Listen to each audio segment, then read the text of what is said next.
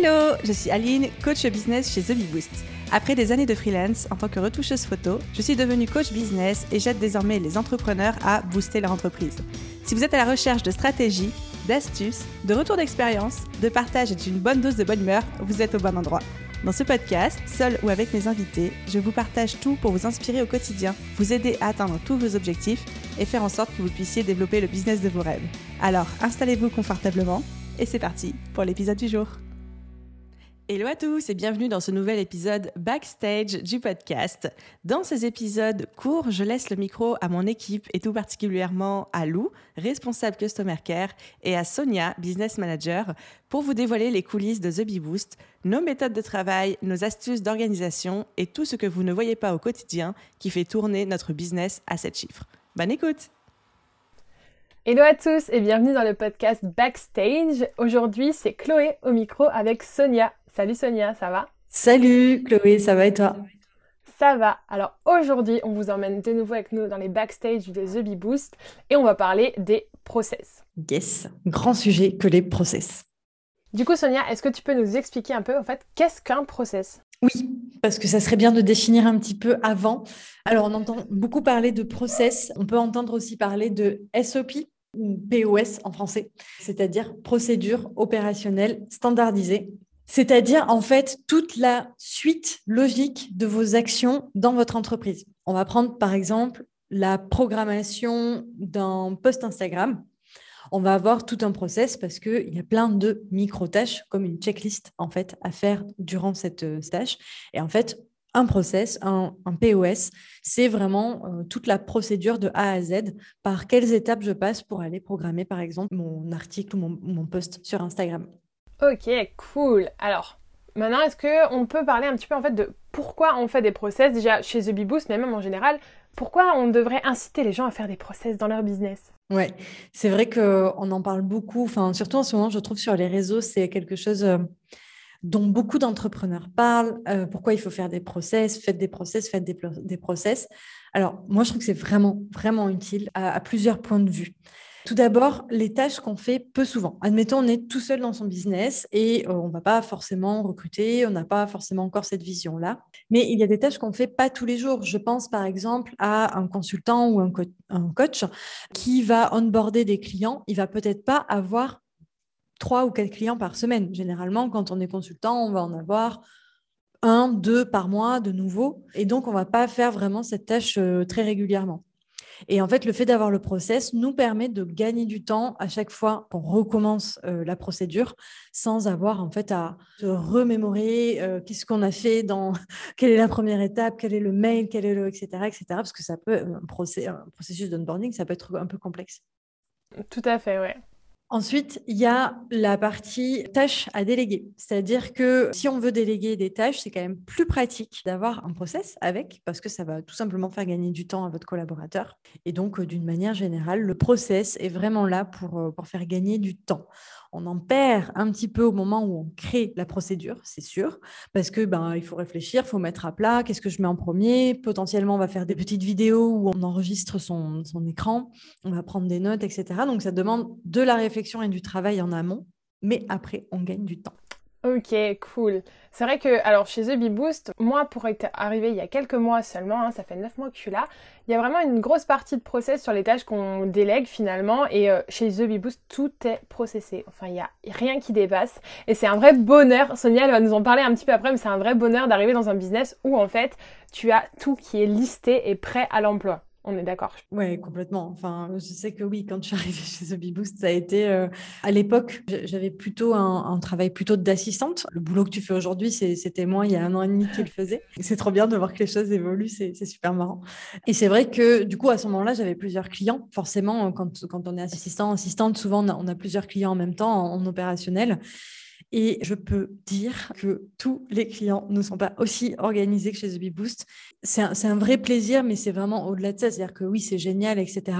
Mais vraiment, moi, ça m'a permis d'être opérationnel chez The Bee Boost beaucoup plus rapidement que je n'ai pu l'être en fait chez d'autres clients où il a fallu que je décortique en fait l'ensemble des procédures et que je crée moi-même les process. Donc ça fait aussi partie du job de l'assistant. On peut très bien décider de le recruter euh, pour, pour faire des process qui manquent, hein, bien sûr. Mais c'est vrai que si on veut être opérationnel rapidement, souvent on a un assistant parce qu'on a besoin d'aide sur Pinterest, sur Instagram ou ce genre de choses. Si on a déjà les process, ça va plus vite. C'est clair.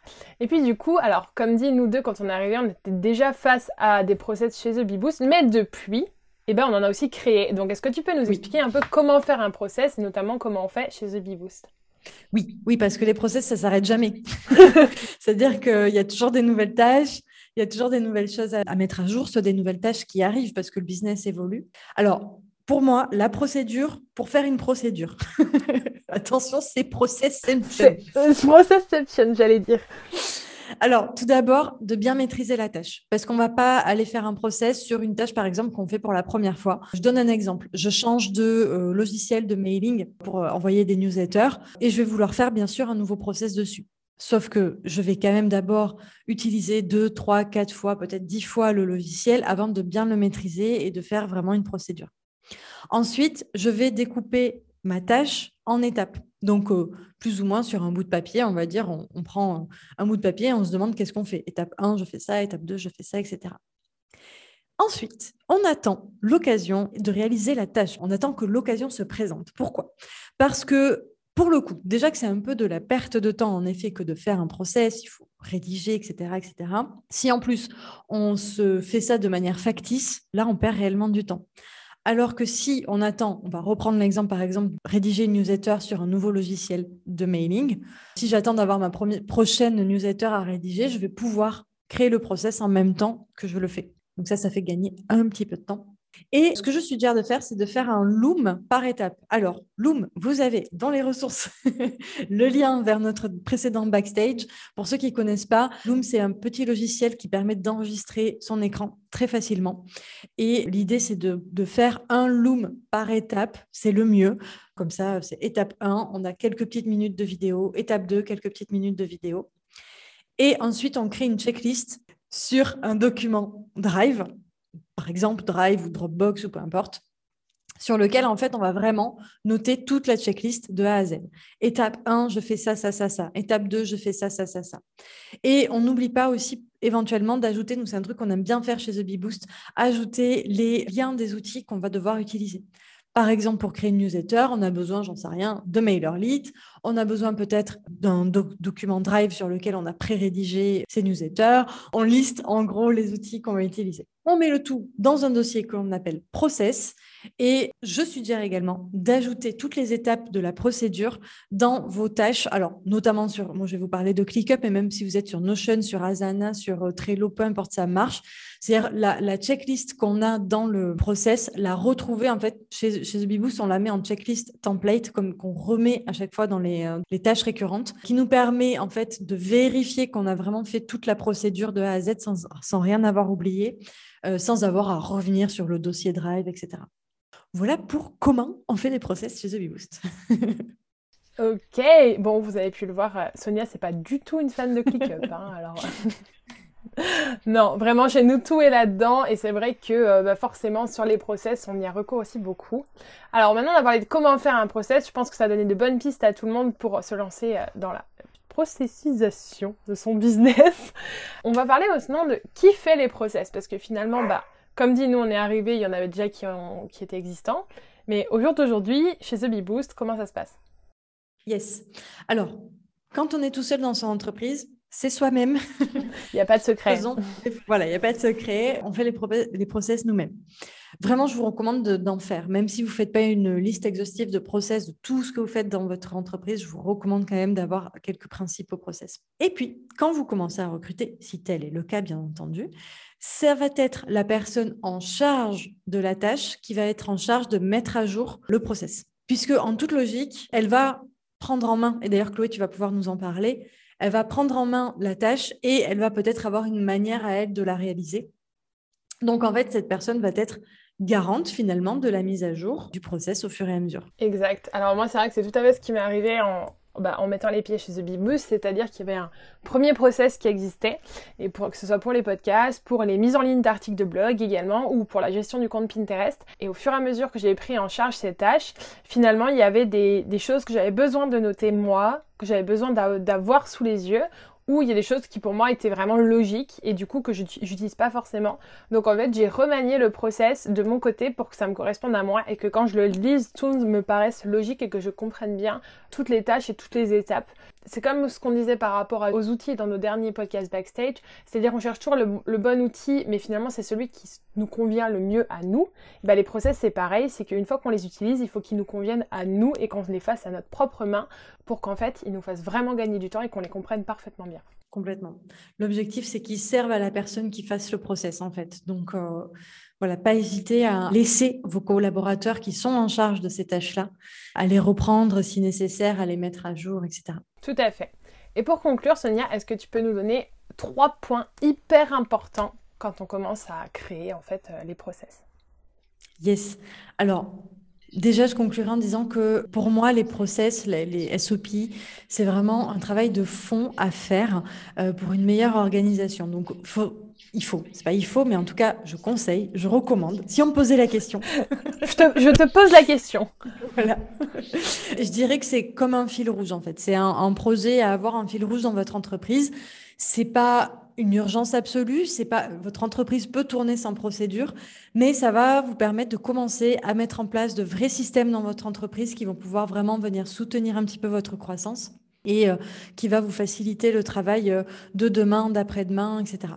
Le deuxième point, c'est que selon moi, avoir des procédures standardisées, c'est indispensable pour recruter, surtout sur de l'opérationnel, évidemment. Je, ne pourrais pas envisager, aujourd'hui, moi, par exemple, dans, mon side business à côté, de recruter sans aucun process. C'est juste pas possible de simplement dire à des personnes, voilà, s'il te plaît. Débrouille-toi. C'est ça, débrouille-toi.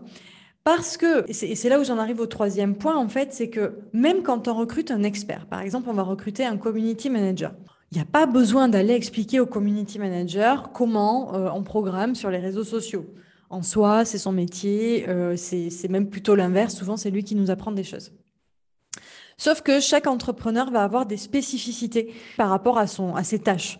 Quelqu'un va préférer faire de la programmation, j'en sais rien, sur euh, Planoly, d'autres vont préférer aller sur Swello, et euh, il va y avoir des spécificités en fait propres à chaque entrepreneur. Et l'idée, c'est pas forcément d'aller faire un process point par point, euh, vraiment toutes petites étapes par toutes petites étapes pour dire comment techniquement on va programmer un podcast ou un post Instagram, mais plutôt de dire voilà, moi dans mon entreprise, j'ai besoin que les posts soient programmés à telle heure, j'ai besoin d'avoir un retour euh, à tel moment sur euh, les, programmations, etc. etc.